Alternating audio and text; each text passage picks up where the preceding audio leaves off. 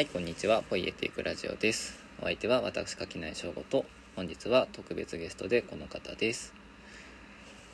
はい、え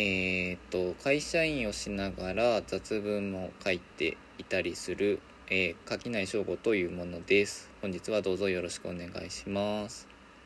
はい、垣内さんどうぞよろしくお願いします。いやいや、こちらこそよろしくお願いします。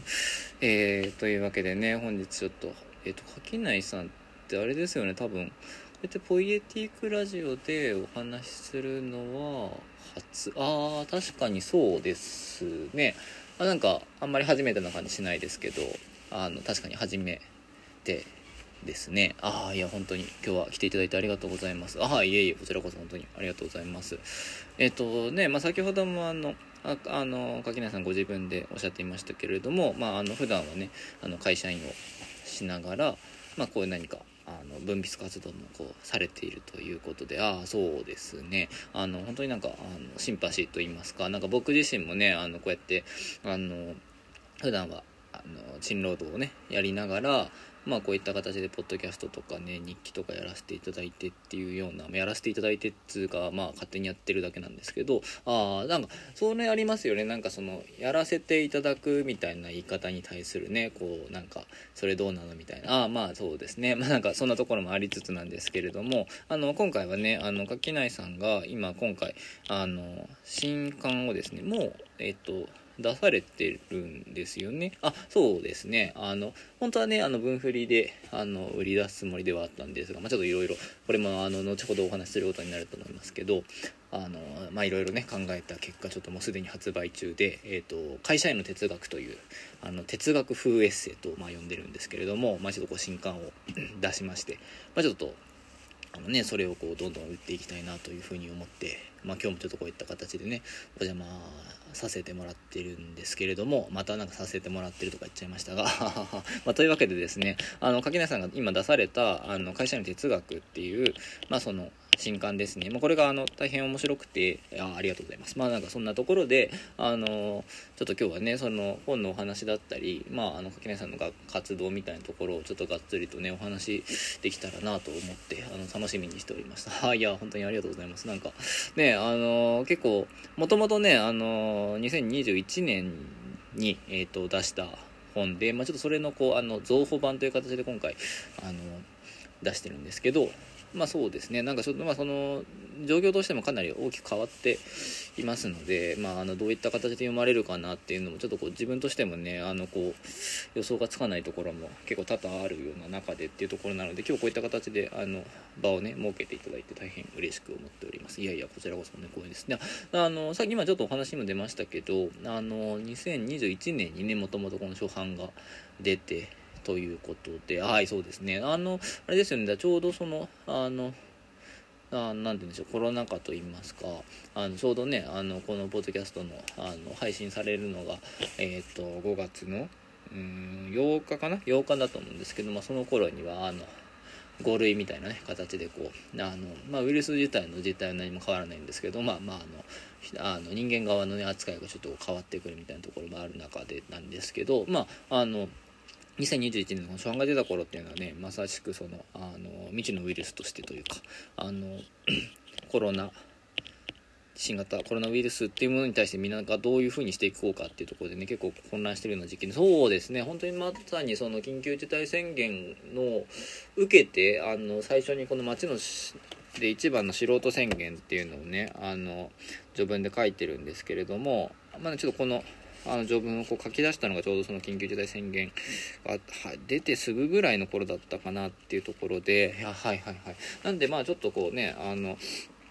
えどうなっちゃうんだろうなみたいなところもちょっとこうありつつなんか今その当時ですねこうあの自分の観測範囲内でのなんかこう起きていることというか、まあ、考えみんなが考えていることだったりその世の雰囲気みたいなものに対してちょっとこういろいろと思うところがあったんで、まあ、かなり最初ですねあの憤りに任せてあの勢いで書いたっていうようなところが多くてですね。ああなんか確かに本当にそのあの僕もあの観光当時読ませていただいたんですけれどもああそうなんですね。ありがとうございます。やっぱりあれですよね。結構なんかああのなんて言うんでしょう。野蛮というか なんかそうですね、まあ、なんか野蛮とはあまり思わなかったですけどでもやっぱりこうなんて言うんですかね。すごいこうあの勢いがあるというかあのいろいろとあの必要に迫られて書いたんだろうなって感じはやっぱりありましたよね。ああやっぱりそうですよね。なんかそうなんですよ。なんか結局なんかあのー、あすぐにこのタイミングで出さないといけないみたいなところがかなり大きく強くあってですね。あのちょうどこの1個僕もそれもともと文振りだったりで本出してたんですけどあの何て言うんですかね。もともとやろうと思ってたのが5月のその文振りでこれ出す。すつもりで結構慌てて書いてたんですよね。はいはいはい。であのちょうどそのあの文振りがあの中止になったりとかねいろいろなんかありましてあのちょっとごめんなさい。ここら辺もしかしたら記憶曖昧でなんかどっかと取り違えてるかもしれないですけどそれ20年の方だったかな。ああそうですね。あの中止になったのは20年の方だったかもしれないですね。あまあなんであちょっと、ま、ごめんなさい。今のちょっと間違えてたかもしれないですけどあのとにかくね、あのー、こう自分で本作ってって出してみたいなことをする時に、まあ、分振りの会場みたいなものが1個、まあ、その自分の中でも大きい存在としてあったんですけど、まあ、そういうのもなくなってきちゃうかもみたいな、まあ、気持ちもありながら、まあ、こう早く作んないとあのどうなるか分かんないなみたいなところがすごいこうあの危機感としても強くあって、まあ、わーっと書いたんですよ。で、なんで、まあ、ちょっと初版本って、今僕、あの、自分でこう、今回この、情報版出すために読み返してですね、あの、まあ、誤字脱字がすごいひどかったんですよね、まあ、単純にまず。ええまあ、そんな感じもあって、なんかこう、あのあと自分としてもね、その論のこう、運びのあり方とかも含めて、ちょっとこう、あらが目立つというか、ちょっと自分なりにあんまりこう、納得のできるクオリティにできなかったなという気持ちもありつつ、まあ、なんか出さないとみたいな気持ちを先行して、まあ、出したのが、まあ、21年の初版だったんでですよ。あ、そうだったんですね。なんかまあ、その、まあ、今回僕、同窓版も読みましたけども、なんかまあ、そうですね。まあ、ちょっと随分僕も2年ぐらい前に最初の本読んでるのでちょっとまああ記憶定かではないですけど、まあ、大きくその何て言うんでしょう論があの大きく変わってるっていう印象はあんまりないあまあそれはそうですねあの大枠言いたいこととか変わらないんですけどなんでしょうね、まあ、さっきの5時脱字もそうなんですけどあの丁寧さというかねあのこうなんだろうな読みやすいような形にあんまなってなかったなっていう感じがあって、まあその、なんて言うんでしょう、まあ本当一発書きみたいな感じになっていったので、まあもう少しそこをこう丁寧にしたかったなっていうのはちょっと思ってたんですよね。あ、確かになんかあの当時読んだ時よりもなんかこうスルッと入ってくる感じには、あ、なってました、あ、なってました、なってました、あ、だったらよかったですね。なんかそれだったら、あの、こちらとしてもね、書き直した甲斐があるというものです。あ、そうなんです。これ一応その情報版ってことですけど、なんかその書き足したっていうよりは、あ、そうなんですよ。あの、結構ですね、あの、細かいその文末の、文のの表現だったりとかあの段落としても結構前後入れ替えたりあとはそのこう脚中の方にちょっとこう本文からずらしていったりみたいな形であのスルッとこう頭から読めるような形っていうのは結構目指していましたので、まあ、造法版と言いつつ、まあ、あの今回出すにあたっての序文とあと最後の一章をちょっとこう過筆もしたり、まあ、一から書き直したりもしたんですけれども一番大きいのはちょっと本文全面的に一応改訂はしているので、まあ、だいぶそのこう読みやすさという意味では読みやすくなってるかなとは思いますね。あそうなんですね。じゃあ結構ご自分としては今回のクオリティに納得というか納得はそうですね。あ、まあ、前回、その、初版はですね、もう最初からもうこれはそんなにすっちゃいけないと。あの、出しはするけれども、本当に届くところにだけ届けばいいっていうので、な200ぐらいで済ますつもりだったんですよ。ええまあ、結局なんか思ったより、あの売れちゃいまして。まあ、なんで、まあそういうこともあって、あの、結局500吸ったんですよね。で、まあ500以上はちょっとやめとこうっていうのでやめたんですけど、まあなんか、ちょっとね、あの、それ以降も結構、本屋さんからは、あの問い合わせがいただいてたりしてね、ありがたいことに。まあ、なんで、まあ、どっかのタイミングで出さなきゃなとは思っていたんですけど、ちょっとあのままじゃ出せないっていうふうにずっと思ってたんですけど、まあ、今回その改訂するためにですね、読み返してみて、なんか案外、あ、結構いいこと書いたんじゃんみたいなね。ああ、そうなんですね。こうなんか思ったりもして、そうそうそう。だからなんかまあ、あの、結果的にはね、こう、あの、自分のあの中で、まあ、その2年1回寝かしといたというか、まあ、そのいつかどっかでこうちゃんと書き直さなきゃなと思ってた頃はなんかもう一回一から書き直さなきゃいけないんじゃないかぐらいのことも思ってたんですけど、まあ、今読み返すとなんか当時のね、まあ、ちょっと偉そうなこと言いますけどなんか2年前の自分も案外もの考えてたんだなというか、まあ、なんかあの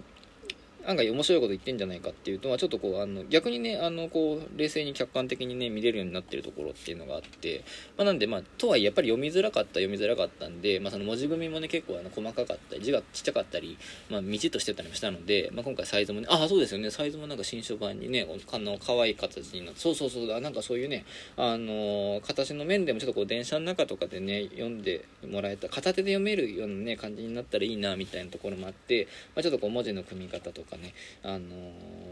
せあの製本としてもね新書版っていう形で、まあ、読みやすい形っていうのをちょっとこう目指してあの少し読みやすくするっていうことをまずもう前面にやりつつ、まあ、基本的なそのあのアウトラインとしては大きくは変えないっていうねあの形でちょっと今回情報版っていう形でこの会社の哲学っていうのをねあの作らせていただいたっていう形なんですよね。ああそうなんだ。いや面白いですね。ああそうですか。よかったです。あなんかそんなことでなんかなんて言うんでしょう。あの、なんで、もちろんね、この、あの、増補版なので、もともとの版を持っている方にも、まあ、あの、最後の章、うんぬんっていうところで、あの、見ていただけるところではあるんですけど、まあ、なんか最初のその本買って、買ったはいいけど、あんまりなんか読む気しなかったな、みたいな人にも、あの、だいぶね、その少し表現が変わっているだけで、読みやすさとか、あの親しみやすさで全然変わってくるものなんだなっていうの僕もこれちょっと読んであのすごい実感したところなのであありがとうございますなんであのちょっとね、あの、すでに持ってるという方も、あの、吸盤と見比べてみると、あの、それこそ何て言うんでしょう。あの、あ、文章ってこうやって遂行されていくんだというかね、あの、すごいラフだったところから、あの、多少、こう、読者のことを考えるようなものになってるっていうところが、こう見えてきた人面白いんじゃないかなっていうふうに僕はちょっと読んでて思いましたね。ああ、なんか、そう言っていただけると嬉しいですね。あ本当になんか、吸盤の方ってやっぱりどうしても何て言うんでしょうね。やっぱ自分がこう書いているものって冷静に読めなくなっていくとこあるじゃないですか。ああそれはすごい分かりますね。だからなんかあの自分で書いてあることとしてはなんだ内容としてはだからいやあの、サラで読む読者よりも僕のが分かってるんですよ。僕が書いてるから。僕がどんなこと書きたいのかなってことは分かってるんです。はいはいはいはい。分かってるんですけどそれが実際書けてるかどうかっていうのの判断って結構難しいところがあってあと何て言うんでしょうね。あの意味としては通ってても読みやすいみたいなところまではまだいけるんですけどやいやあの厄介なことに自分の中にいや自分はもっと名文が書けるはずみたいなねこう気持ちがあるわけですよ。ああすごいわかりますよ。なんかそこはやっぱり僕のすいませんちょっと一旦僕の話させていただくとああ全然どうぞ。あの日記書いてるとですねやっぱりこう毎日書かなきゃいけないのであの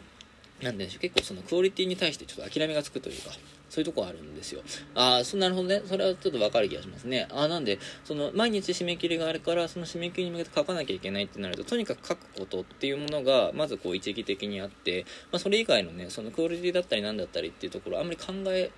ることができないというか考えるのを放棄せざるを得ないっていうのが、まあ、一個日記の効能かなっていうふうに思っていてすいませんちょっと話途中で取っちゃいましたけどああ全然大丈夫ですよ。あなんでまああの本当にその話の逆というかあのこの本って基本的にその1冊丸々あの今回だと新書サイズで160ページぐらいなんですけど、まあ、このぐらいの1冊まとまった文章っていうのを一回自分であの書いてみようと、まあ、それはだからその締め切りとかもねあの今回もだからあの本当は春の分布に出すつもりが秋にあの旧版の方はねあの発売日がずれてたりっていうのもあったりするんであの基本的にそのあの締め切りも自分で伸ばせちゃうわけです。だからもうこだわるのもいくらでも無限にこだわれるっていう中でこういろいろとこうあの書かれていったわけですけどやっぱり一番厄介なのってそこなんですよ。なんか自分には傑作だったり名文書けるかもしれないと。時間かければそういうの書けんじゃねえかっていうようななんかそういう気持ちの上中でこう書いてるといつまでたってもそれは納得のクオリティなんかなんないんですよね、まあ、だからこそ9番の500部でまあ打ち止めにしたりもしたわけですけれども、はいはいはい。まあまあまあ、もともとね、あの、9番に関してはその5時脱字が多すぎるって根本的なところもあるんで、まあ、それ以上はどっちにせよなんかすらないというか、一回直した方がいいだろうっていうのはあったんですけど、まあ、なんかその2年置いてですね、まあ、気が重かったんですもうなんか自分は傑作書けねえなみたいなのもあったんで、なんかこれを書き直すのって結構大変だぞとか思ってたんですけど、なんか読み直してみると案外面白かった。で、この時になんかもう僕自身が何考えてたかみたいなことがちょっともう、すでに2年前でも記憶が薄らいでいるので、あの、結構分かったんですよ。何が言いたいのかこの書きないという人が。はいはいはい。まあなんでああ結構なんか面白いこと言ってるけどちょっと文章うまくねえなみたいな。ところとか、まあ、ちょっとこうここはこういうふうに直したらもっと分かりやすいのになみたいなとこ客観的に分かるようになってきたっていうのがあってはいはいはい。僕なんかもともとだから結構その一筆書きで書くみたいなことにちょっとこだわり持ってたんですけどなんかまあ一回それ書いとくいてでそれをまあこんな2年とか極端なこと言わなくても 1, 1ヶ月とかちょっと置いとくとかね1週間置いとくだけであのなんかある程度その一言感が出てくるというかあの文章に対して少しこう冷静にね一歩あの自分がどうこうとかじゃなくて文章そのものとしてこう向き合えるみたいなところがあったりもするのでなんかこの本に関してはその2年寝かしておいたっていうことがすごいなんか大きかったなって気があのしてるんですよね。ああそれ面白いですね。なんか僕もそのそれこそ日記の本とかって基本的に書き直さないんですけどああはいはいはい。なんかまあ書き直さないなりにねなんかその当時それ何考えてたんだっけみたいなことってやっぱり日記を日々書いてた時と本にする時だとやっぱり全然違くて、まあ、あの特に直したりはしないんですけどなんかやっぱりこうあの自分の文章じゃなくてただの文章になっていくみたいな感覚はちょっとわかる気がしますね。あいいこと言いますね。あ本当です。なんかその自分の文章じゃなくてただの文章になるって今おっしゃったじゃないですか。はい。なんかそれすごいわかるな。なんかそういうことなんですよやっぱり。なんか本当にあの何ていうのかなこうほっとくなんか文章書く時になんか常に時間かけていじくり回したり考え続けるみたいなことをもうなんかあのかっこよく見えるじゃないですか。だからあなんかそういうのもなんかこうあったらなんかかっこいいっちゃかっこいいんですけどとはいえやっぱりなんかこうただ置いとく。一回書いたらもう一旦もう一筆書きで書いて置いておいて忘れた頃にただの文章として読んで直していくっていうのはこのあの繰り返しが実はなんかこう文章っていうものを書く上で大事なのかもしれないなっていうことを初めてこうなんか実感しましたね。ああなるほど。ちょっとちょっと日記を書く側の僕としてはなんかこう何て言うんでしょうね。あんまりその感覚っていうのはちょっとわからないようなところもあるというかなんですけどあ面白いですね。なんかそっか。まとめたままとまった文章というか何て言うんでしょうね、まあ、その一つなんか一本筋を通しての文章を書く上ではそういうこうあの時間を置いて他人事にするっていうのは大事っていう話なんですよね。あそうですね。なんかそんなところはすごいこう感じましたね。あ面白い。いや面白いですね。あなんかちょっとあの一回ちょっと話変えますけども。はいはいはい。あの何て言うんでしょう。あの最初のねそのこの序文の中で街で一番の素人宣言というあの序文から始まりまして、まあ、そこからいろいろと書かれていくわけですけれどもあの哲学風エッセイってご自分でおっしゃるじゃないですか。はいまあそうですね。哲学風エッセイ。あなんかその哲学会社の哲学っていうタイトルにありつつも哲学風エッセイっていう形でねあのご自分でおっしゃっていつつはいはいはい。あのその上でやっぱりどちらかというとそのエッセイというよりも少しちょっとこう人文書っぽいというかあの文献をこう引いてきてそれに対してちょっとコメントを入れつつ、まあ、論を展開していくっていうようなところがあってはいはい、なんて言うんでしょうね、その、軽めのエッセイとして見るにちょっと重たい感じっていうのもありましなんかそれを感じたんですよね。ああ、なんか、まあ、それはちょっと意識したところでありますね。まあ、とはいえあれですよね、やっぱりその、なんて言うんでしょう。人文書として読むと軽いというか素人臭いみたいなところあるんで。ああ、そうですね。まあ、あの、まあ、正直そうですね。ちょっと失礼ながらそれはちょっと思いました。ああ、ですよね。だからやっぱりなんか、あの、その、中間というかね、その半端さみたいなものを、まあ、ちょっとこ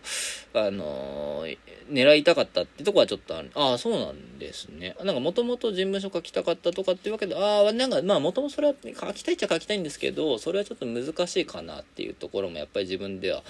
思っていてあのとはいえあなんて言うんでしょうねあのそれこそ会社に哲学って今回タイトルにしてますけどこうなんか哲学っぽいというか哲学思想っぽいタイトルでワクワクしてこう手に取ったらなんか軽めのエッセイだったみたいなことって結構あるじゃないですか本で。あありますね。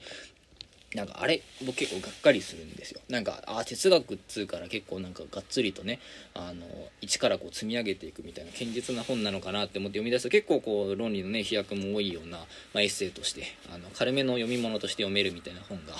あだったんだなみたいな。あなんかそういうのがこうあんまり好きくなくてですね。あの一応哲学というタイトルをつけるからにはある程度のその硬派さみたいなものは担保してあげたいなっていうのはすごいちょっと考え意識してましたね。ああそうだったんですね。まあでとはいえやっぱりその僕やっぱり素人なのでまあ、どんだけそのあの後輩に書こうと思ったってやっぱナンパなんですよ。なんかどうやったって軽さというかあの足腰の弱さみたいなの出てきちゃいますし哲学というにはあの基礎付けが足りないというかね、まあ、その概念っていうものをこうあの一からもう一回こう積み上げていって作り出すみたいなところのあの根気の良さというかね足腰の強さはあんまりないなっていうのを自分で考えているのでまあそのなんていうんですね、まだそのそれこそさっきあの柿梨さんがおっしゃっていただいたようにエッセイとして読むにはちょっと重いんですけど人文書として読むには軽すぎるで、まあ、なんかそこをちょっとまあしょうがないからまあ目指してっていうよりはまそうとして書けなかったっていう感じではあるんですよね。あそうなんですねなんかそっかなんかそのなんその感じが結構だ僕としては結構その人文書もエッセイもなんか好んで読んだりするのでなんか確かにこうあんまりないというかねなんかどっちとも取れるようなこうところにこうあるなんかまあ読み口としては案外なんか変な本だなというのは思いました。ああ、そうなんですね。ありがとうね。だからやっぱりなんか、あの、なんていうんですね、僕は、その、なんですね、あの学生時代に演劇やってたんですけど、あそうなんですね、僕も演劇やってああ、そうなんですね、あじゃあ、分かるかもしれないんですけど、なんか僕、その地方から出てきて、学生の時にその演劇始めてってなると、最初にこう、真面目に見る演劇って、あの学生演劇だったりするんですよ。ああ、なんかそれは分かる気がしますね。あでね、そのなんか、あの学生演劇から入って、でなんかその本格的なというかねあの芸劇とかでやってるような芝居をこう見るようになっていくみたいな。だそういうのも全然こうあるなっていう風にねあの時間として思ってるんですよ。ああそれすごいわかる気がしますね。なんか僕もやっぱりあの地元でもねもちろんそのあの劇団四季とかなんか大きいところは見てはいたんですけど、まあ、あんまりその正直面白さを分かるところまでは見てなかった。ああそうなんですよ。なんかその感じってすごい分かる感じがして。やっぱりなんか最初見るのが友達とか先輩の芝居だったみたいなところで、まあ、それはだからもちろんその技術的にも伝わなかったりとか、まあ、あのそんなに何て言うんでしょうクオリティとしてすごい高いわけではないかもしれないんだけれどもなんか真面目に見てみる。でなんかそれをこう自分事として見てみるみたいなことをやるにはなんかそのくらいのちょっと素人っぽいものの方がなんか結構こう分かったりするとこってあるんじゃないかなっていうふうに思っていてでなんかその上でその延長線上になんかすげえものっていうのはあるんだなみたいなことを、まあ、ちょっとこう分かればいいかなみたいなふうに思ってたんですよああなるほどなんかねあのちょっとおこがましいですけどだからなんか何かの入り口になったらいいなと自分のこの本が何かの入り口になったらいいなっていう意識はまあ、なくはなかったわけですよ。はあ、なるほど。なんかやっぱりね、なんて言うんでしょうね。あのすいませんね、僕ばっかり喋っちゃった。ああ、全然もう大丈夫ですよ。あの、今日ゲストなんで。あの、じゃあちょっと喋らせてもらうと、あの、なんて言うんですかね、こう、あれなんですよ。そのすごいものってすごいくないものを知らないと凄さが分かんないみたいなとこあるじゃないですか。ああえっと分かるような分かんああじゃあもうちょっと話すあなんであの美味しいものって美味しくないもの食べないと美味しいんだなって分かんないみたいなとこありません？あなんかあだからなんかちょっと分かってきましたね。そういうことですね。ああそうなんですよ。だからなんかあのなんかほぼ水飴じゃんみたいなね。あんこばっかり食べていてもなんかまあそれはそういうもんかって思ったりするんですけど本当になんか美味しいあんこをあのねこう食べるとなんかこれまで食べてたあんこってあんこじゃなかったんだみたいになるみたいななんかその逆というかねなんかずっといいあんこだけ食べてたらなんかそのいいあんこがいいあんこであるってこと分かんないと思うんですよ。なんかそこでなんかなんかこう水飴みたいなベタベタしたあんこを食べることでなんかこれまで食べてたあんこってめっちゃすごかったんじゃないかって気づくみたいなあなんか逆に分かんなくなってきましたけどあなんかまあ大丈夫です。なんかとりあえずなんかそんな感じであのこうこのね会社の哲学っていう本のその素人臭さっていうものからなんかでもなんかこうやってなんかいろいろとあだこうだ考えていくのって楽しいかもとかなんか人文書みたいなここでちょっと引用されてるような本をなんか読んでみてもいいかもみたいな形で読んでみたらなんだ垣内がやってたことって全然大したことなかったんだなというかなんか草野球レベルのところからなんか自分たちでこういろいろとねあのボールを追いかける楽しさをこう知って、まあ、そのちょっとしたそのこうプレイヤーの手つきみたいなものの本当に本当の本当のあの最初の部分みたいなものをちょっと知ってるだけでなんかすごい人たちのプレーの凄さが分かってそのなんかプレーを楽しめるようになるみたいなそういうところがあるんじゃないかっていう気が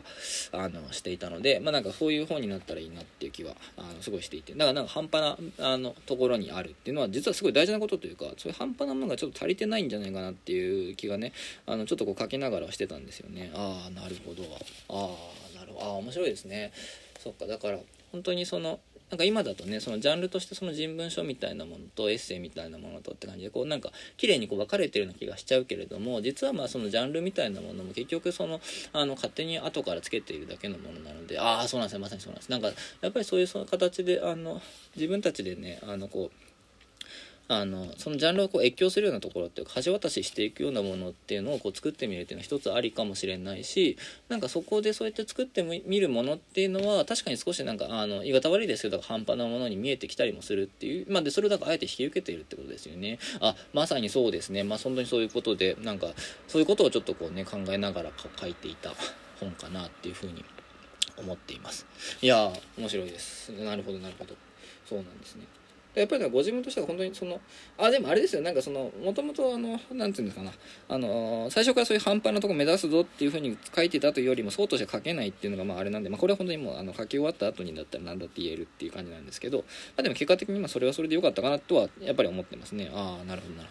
ほど。あのそっか。いやちょっとこれいや面白いですね。なんかこの本のあの中に出てくるねあの書かれてる内容ともすごいそのままこうあのリンクしているというかまあそのすごい素人であることをね途中でエクスキューズを入れるようなところも多いじゃないですか。まあ本当にそうですね。なんか僕間違ったとしか言ってないかもしれないですから。まあでもなそこのその間違っててもいいからひとまず行ってみるっていうなんかそこのあの態度表明っていうのはすごい大事だっていうことがね、まあ、序文からもずっと書かれているわけなのでなんかそういった話がね今も今の話にもすごいなんか通じるところがあるなと思いながら聞いてましたね。ああいやありがとうございます。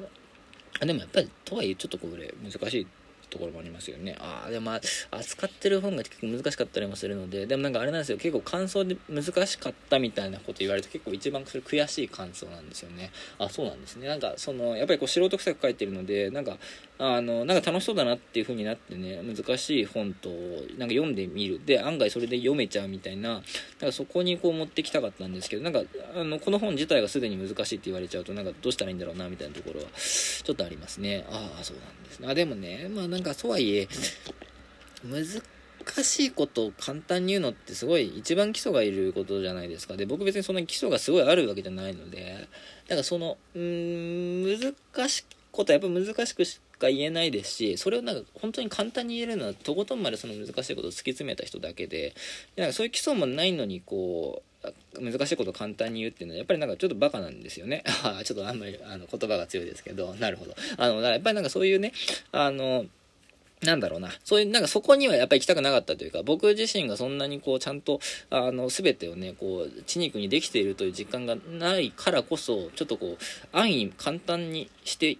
はい。けない。とい。うかな簡単になんかそのこうこう要するはこうい。うことだよってい。うふうに言い。切ってしまうみたい。なことはちょっと避けたかったってい。うのはちょっとあるんですよねだからまあ難しかったとしたらそれはだから単純に僕がの頭の良さが全然まだ足りてなかったってことではあるんですけど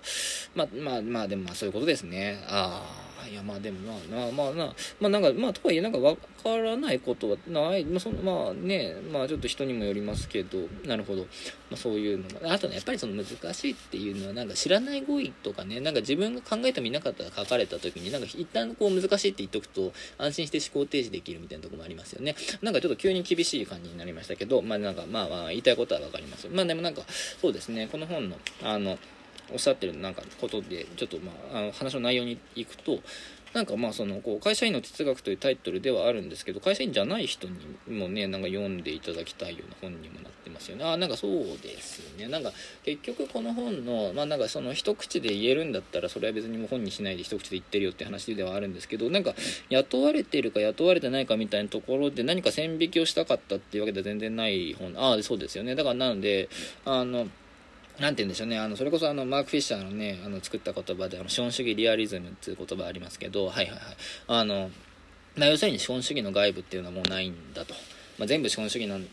的な価値観にね、全てこう乗っ取られてしまっていて、もうそこの外はないんだっていうのは、まあまあ大変暗い本なんですけど、いやまあそうですね。あのまあ、あの、とはいえね、なんかやっぱりそこの、なんか、あの、まあ、なんていうのかな、この本の中で言いたかったのはその結論として資本主義リアリズムの資本主義の外部っていうものがないんだっていうのは言えないんですよ。だからやっぱりないああるあるとあるんだとは言えないんですよ。やっぱり外部はないんですよ。やっぱりどうしても資本主義っていうものは無視はできないと、まあ、それはもうしょうがない、まあ、しょうがないとしようと。はいはい。まあその上であとはいえそのなんかリアルっていうものは別に単数形ではないだろうとも思うわけですよ。だあのーなんでリアルというものを複数化していこうっていう話ですよね。あのもうちょっと真面目にというかちゃんと言いますと、まあ、資本主義リアリズムで資本主義の外部がないっていうのはまあすごい簡単に言ってしまえばお金がないと生きていかれないっていう話なわけですよ。でまあお金がないと生きていかれないとは言いつつもまあ、そのこうリアリティはまあ一番強くあると、まあ、これだからまあそれはもうなかなか個人のレベルで乗り越えることはできないです。だけどその上でいやでもお金が全てじゃないよねっていうこともできるはずだということをまあ言いたかったんですよ。ああなるほど、だからあの資本主義の外はないかもしれないけど資本主義だけが現実ではないというか複数の現実っていうものがあり得てお金というものだけがあのなんていうかなお金というもので判断するようなこう世界観というか、まあ、側面もあればそうではない世界観もあると。いう形で、まあ、いろんなこうあの複数の世界観を守っていけばいいんちゃうかっていうことをね、まあ、この本の中で言っていきたかったわけですよ。はいはい。まあ、とはいえ、とはいえですよ。とはいえ、やっぱりその資本主義の外部がないっていうことは、お金が全てではないっていうことを言うためにも、ある程度お金が必要だというのは、やっぱりそうなんですよ。ああ。それはそうなんですよね。ちょっとあの、非常に苦しいところでありますけど、ああ、そうなんですよ。まあ、なんですけど、まあ、ひとまず、今、この、今を生きなければいけないっていうね、まあ、中で考えていくと、まあ、そうであると。で、お金のこと、僕すごいお金嫌いなんですけど、お金のことを考えたくない、お金以外の価値観があると言い続けていたいっていうふうに思っていくと、そのためには、それを言えるだけのお金を一応確保しとこうっていうことになっていくわけです。はいはいはい。で、僕はそのお金を自分の実存をかけた形で稼ぎたくなかった。なぜなら、お金でない価値観で生きていきたいからなんです。なるほど。まあ、だからその、基本的に自分の実存をかけないところでお金というものを獲得してそこで獲得した余裕によってまあこうイケシャーシャーとですねいやお金じゃない価値観もあると。お金は全てではないっていうことを言うっていうのが僕の中で一番のバランスだったというかいいところにだったんだっていうことがまあ基本的なこの本のこう通底する気分ではあるんですね。なるほど。あでもなるほど。まあ、あの、言って、すごいおっしゃってることはすごいわかりますね。僕も結局、あの、この、ポッドキャストやったりね、しながら、その、あの、このポッドキャスト、ポエティクラジオの、あの、テーマって世の中の大したことないものの総量を増やすっていうテーマでね、はいはい、そうですよね、やられてますよね。あ、そうなんですよ。だから、あの、なんて言うんでしょうね。やっぱりその、こう、無駄なゴミをね、この世の中に増やしていきたいと。でもそれはだからやっぱりその意味とか価値っていうものの外側というか、まあというか何て言うんでしょうね、その資本主義的な単一の換金できるような何か数値化できるような価値だったり、そういうその尺度では、あの、どうにもならない、どうにもないものとしかできないようなものっていうものをいかにして確保し続けるかっていうことをすごいずっと考えていて、はいはいはい。まだやっぱりそれをやるためには、これで、なんか例えばこのポッドキャストでどれだけの人が聞いてくれててとか、まあ、それによってなんかマネタイズがどうこうみたいなことをやっぱ考えないで済むっていうのはすごい大事なことでやっぱりこれって生活がかかってるとできないことなんですよ。ああすごいそうなんですよ。まさにその通りですね。すごいそういうことをあの考えてましたななんかやっぱそこがすごいなんかあのまあやっぱ僕とねあの垣内さんとすごい共通するところなのかなっていうのはちょっと今お話ししながらね感じましたね。ああなるほど。いや面白いですね。ああなんか僕も今面白いですね。こうやってなんかお話してるとやっぱりなんかこう発見があるというかね。なんかまあでもなんかやっぱりだからこう僕もねあの垣内さんとやりたいことというか、まあ、似てるんだと思いますね。なんかそのまあそういうことですよね。やっぱりなんか自分がやりたいことというか実存かけれるようなものっていうのが全然お金になりそうにないからこそ、まあお金とはちょっとこう、は切り分けて考えるみたいなことをやっぱりやってるのかなって気がしますね。ああ、なんかすごいそれは、はい、そうですね。なんか、まあなんか一緒にしちゃうのも失礼かもしれない。ああ、全然もう全然、本当にもう、なんか、なんか本当にすごいそれはそう思いましたね。なるほど。はあ、いや、面白いですね。いや、ありがとうございます。ちょっと、そうですね。ちょっと一回この辺りで、あの、お便り来てるので、ちょっとお便り紹介したいなと。ああ、そう、お便り来てるんですね。おちょっとじゃあ、お便りご紹介します。えっと、ラジオネーム、柿内翔吾さんからのお便りです。おおなんかその人知ってますよ。聞いたことあるな、名前。あ、そうなんですね。僕もなんか聞いたことある気がします。はい、まあ、とりあえず読みますね。えっ、ー、と、垣内さん、ゲストの垣内さん、スタッフの皆様、こんにちは。こんにちは。いつも楽しく聞いております。ありがとうございます。まあ、スタッフの皆様って言ってもね、垣内なんですけど、あ、まあ、それは、はい、はい、ね、あと、どこまで読んだかな。いつも楽しく聞いております。ありがとうございます。えっ、ー、と、私も賃労働に従事しつつ、本を読んだり書いたりしているので、我がことのように励まされることが多いです。とはいえ私は体力も気力も貧相ですぐにくたびれて動けなかったり頭が働かなかったりして気持ちの上では読みたいぞ書きたいぞと思っているのに何もできずただただ焦るようなことがよくあります。そこで質問なのですが垣内さんは体力も気力もないのに何かしたくてそわそわ落ち着かない時どのように過ごしますか？という、えー、垣内翔吾さんからのお便りです。ありがとうございます。いやーわかりますねこれ。あ垣内さんわかりますか？これいやすごいわかりますね。やっぱりなんかあの僕もそうなんですよ。なんか常になんかその気持ちの上ではなんか読んでたり書いてたりしたいみたいな気持ちはあるんですけどやっぱりこう仕事から帰ってきたりするともうなんか何にも考えたくないし何にも動きたくないみたいな感じで布団の上でね動けなくなるみたいなこと結構ありあありまありますよねそれはね。普通に。てかまあそうじゃない人いないんじゃないかぐらい読みますよね。あなんかそうですね、まあ、少なくとも今ねこの垣内さんとねまあ垣内さんとねあはいあと垣内さんもですよね。あそうそうそう。あこの中ではもうみんなそうなんじゃないかなって気がしますけどね。あまあだから諦めるっていう。あいや諦めちゃうんですか？なんかせっかくこうやってなんかお便りいただいてますから、なんかこう、あ、まあそうですね。まあ、とはいえ、なんかまあ、一番いいのはもう、まあ、諦めて寝ちゃうなんですけど、まあ、はいはい。あの、まあ、とはいえ、なんかそれでもなんか落ち着かないみたいな時には、僕は、あの、全部やっちゃうっていうこと、全部やっちゃう。どういうことでしょう？あのね、あの、タブレットでね、映画を見るんですよ。タブレットでなんかホラー映画を見ながら手元で FGO の集会をしながら、えーと、もう片方の手で本をめくりながら、えー、片方の耳にイヤホンを使う音楽を聴くってことをするんです。えええな何ですか？えっ、ー、と全部やっちゃうんです。なんかそのタブレットでね映画を見ながら音楽を聴きながら本を読みながら、えーと、ゲームをするんです。でこういうふうにことしてるとあの絶対全部はできないんですよ。まあそれはそうでしょうね全部できないんですけどなんか一個その日の体調のモードでこれだけはできるみたいなのが出てくるんですよね。あああえあなんかだそのね戦わせるんです一気に。同時進行で全てのあの行為をわーっとやることであの今の自分のコンディションにどれが最適かっていうのがおのずと分かってくるっていうねそういう作戦なんです。あななるほど。あのー、そうなんですね。だからそのなんか例えばそこであの途中でねもうなんか俺映画邪魔だなとなんか本読みたくなってきたなって思ったら映画止めちゃえばいいんですよ。なんかあ今なんかもう本全然読めないけどこの映画面白そうだなって思ったら映画見始めればいいんですよ。なんか最終的にそのどれか一つの声に修練されていけばいいっていうまあそういう考え方なんですけど。なるほど。ちょっとあんまりこう人が真似できるかどうかっていうとちょっと分かんないところで。あでも結構なんかやったらいいんじゃないですかね。なんかあの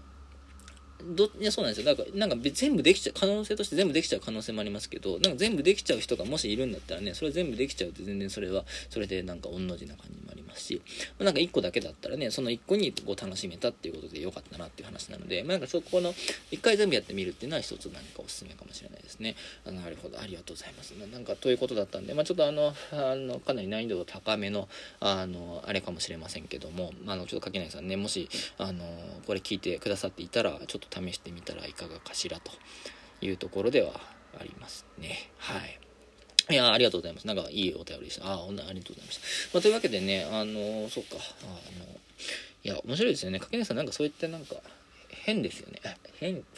ていう、まあ、自覚はあんまり、まあ、いや正直ありますけれどもね。あまあ、まあね、あの、なんて言うんでしょう。なんかその、自信と言いますか、なんでしょうね。その、変でも大丈夫みたいなのってどういう感じで培われていったものなんですかね。いや培われては特に言ってはいないかもしれないですね。まあなんかこうとしかできないみたいなとこありますから。ねあ。なんかこれあれなんですよ。あのこの録音する前に柿内さんと話してたことですけど。あはいはいはい。あのなんか自意識ものが嫌いだみたいな話してたじゃないですか。ああちょっとしましたね。なんかあの自意識を主題としたようなこう作品があんまり好きじゃないと。まあそれはドラマとかね漫画とか何でもっていう話をちょっとさっきね柿内さんとしてたんですけどああしましたしました。なんかあれをねちょっと話しながらちょっとこう思ってたんですけどねあの本当は自意識が嫌いなわけじゃないかもしれないなって思ったんですよ。ああなるほど。なんかねそれあの僕もねあの結構この前、あの、弟のゴゴさんとちょっと会う機会がありまして、ああ、そうなんですね。あの、それでまあ、そのゴゴさんともそういう自意識があんまり好きじゃないかも、みたいな話をしてたんですけど、はいはいはい。なんか、ゴゴさんはなんか、いや、逆にもう僕はもうそれにしか興味ないわ、みたいなこと言ってたんですよ。ああ、なるほど。まだなんか、ね、そんなこと言いながら、まあ、いろいろとこう、本をね、読んでたりもしているみたいなんですけど、なんか、僕もよくよく考えると、自意識にしか興味ないかもなとも思うわけですよ。ああなるほど。なんかね僕今すごいその興味持ってるのはその近代的自我っていうものがどのような形で形作られていったかみたいなところなんですけど。はいはいはい。なんかやっぱりその近代的自我って、まあ、要するにそれってあの私ってことじゃないですか。でそれって要するに自意識ってことでもあるんですよね。ああなるほど。そういうことですね。はいはいはいはい。わかりましたわかりました。あなんでなんかそういうようなねあの意味でのなんか私とか自我みたいなものに関わっていくっていうのは、まあ、それはなんか本当にもう自分の思想の基礎といいますかあの、まあ、文学も含めなんかこう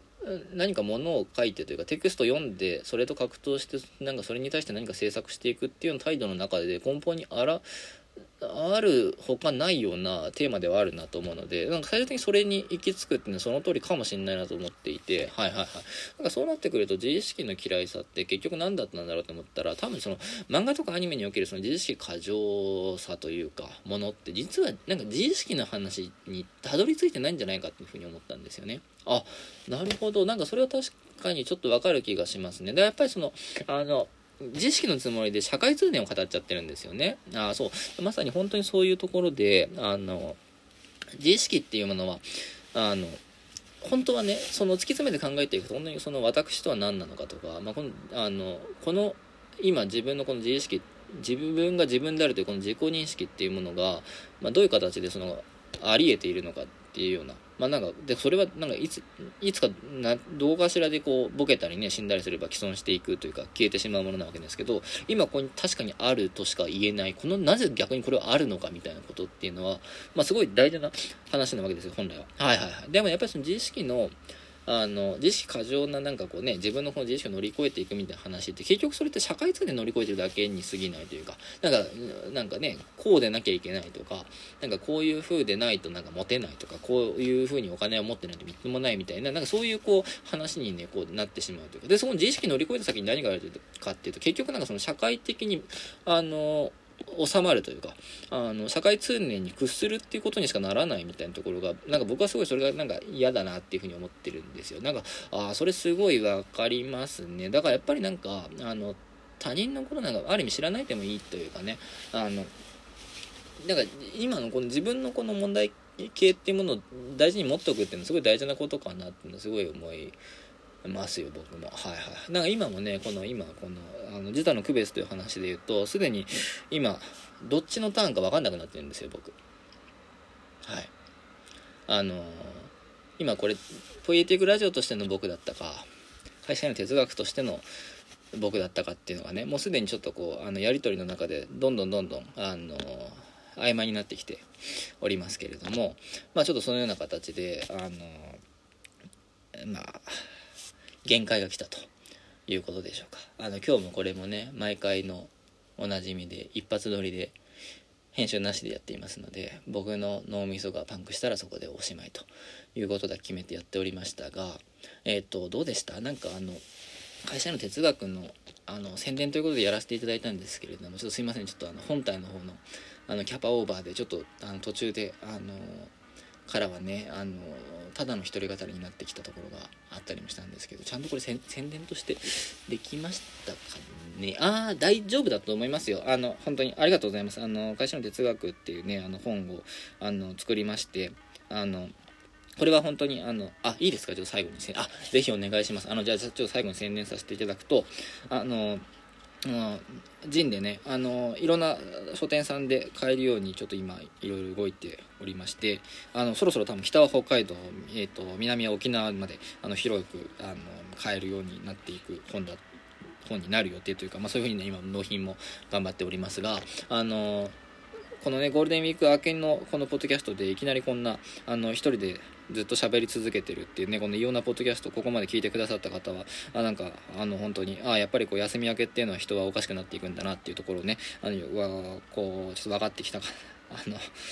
伝わったかなっていうところもあるんですけれども、あのやっぱり連休明けってどうしてもなんでこんな働かなきゃいけないんだっけとか、なんか仕事って何なんだっけみたいなことを、なんか割とこう考える時期なのかなっていうのもあるし、なんかこう、なんか自分ってこのままでいいんだっけとかね、まあ、なんかいろんなことを考えられると思うんですよ。なんかそれは別にその会社員に限らず、自営業の方もみんなそうだと思うんですけど、そういうなんか、その、何なんだっけ働くってとか、なんかで働けば働くほどどんどん逆にその世の中のことをよく分かんなくなっていくなとか。あとなんなんだマジでこの世の中今どうなってんだみたいなところとかね。なんかそういうこうあの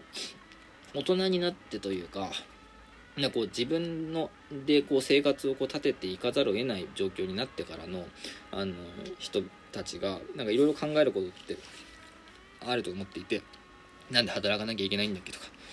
何なんだっけ会社ってとか。あのこの社会って何なんだっけとかね。より良い社会にしていくためにはどうすればいいんだっけとか。なんかそういうような話っていうのをすごいまあその一つねあの一個人としてのスケールでいろいろ考えてみたっていう本になっております。なんかあの一つねこの本の中でまず象徴的なところというかでは言うとなんかその会社員の人ってねなんか極端だと思うんですよ。そのあ全然その仕事したことないんだろうなというか全然社会と渡り合ったことないんだろうなみたいなすごいなんかこう理想論だけぶち上げてなんかそれはそうなんだけど理屈としてはそうなんだけどなかなか現実そうは動かないよなみたいなあの空論を振り繰り返すか全然体重の乗ってない言葉を繰り返すだけになっちゃうかあるいはなんかそ現実はそんなもんじゃないみたいなね下り顔で結局なんか現状維持のあのずるさというかあの全然そのこうもっと良くしていこうみたいなこう意欲感じられないようななんかそういうこうせせこましいずるさみたいなところにこうちっちゃくなっていっちゃうかなんかなんですっごい大きすぎる話をするかすっごいちっちゃいとこでまとまっているかみたいなところしかなんかこう言説としてないような感じが僕は個人として感じていてそうではないその間にある言葉あの小さすぎもしないし大きすぎもしない塩梅の言葉っていうものはどうやったらその吐くことができるだろうかっていうことを考えながら書いた本でもありますのでなんか本当にこうあの勤めている勤めていないにかかわらずですね何かその今この個人としてこの社会の中で生きていくってどういうことなんだっけなみたいなことを考えている人には何かしらこうあの考えの種となるような本になってるんじゃないかなっていうふうに思いますので、まあ、ぜひねこの「会社の哲学」という本を、